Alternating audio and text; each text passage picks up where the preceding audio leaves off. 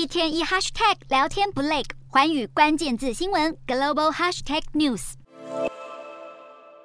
坐在驾驶座，又是摸座椅，又是摸方向盘。法国总统马克宏脸上笑容藏不住兴奋的心情。堪称世界五大车展的法国巴黎车展，在十七号正式拉开帷幕，恢复实体展览。今年法国巴黎车展在十七号到二十三号在凡尔赛宫举行，不只有实体，还有线上方式提供民众观展。而主办方期许展览焦点放在售后服务以及车联网服务，希望同时提供给消费者以及专业人士所需。不过，今年巴黎车展规模却缩小不少。随着疫情趋缓，民众恢复正常生活，各大车厂也期盼销售能够持续攀升，尤其是电动车。近几年来，民众环保意识抬头，现在电动车也越来越普遍。这次车展也以产业数位化、电动化转型为主要趋势。就连法国政府也正推出全新电动车补助计划，让民众可以以每个月一百欧元（大约新台币三千一百元）的价格租赁电动车。消费者还可以利用一项联邦换购计划，为他们的旧内燃机汽车获得资金。不过，民众似乎不太感兴趣。在二零二二年七月以前，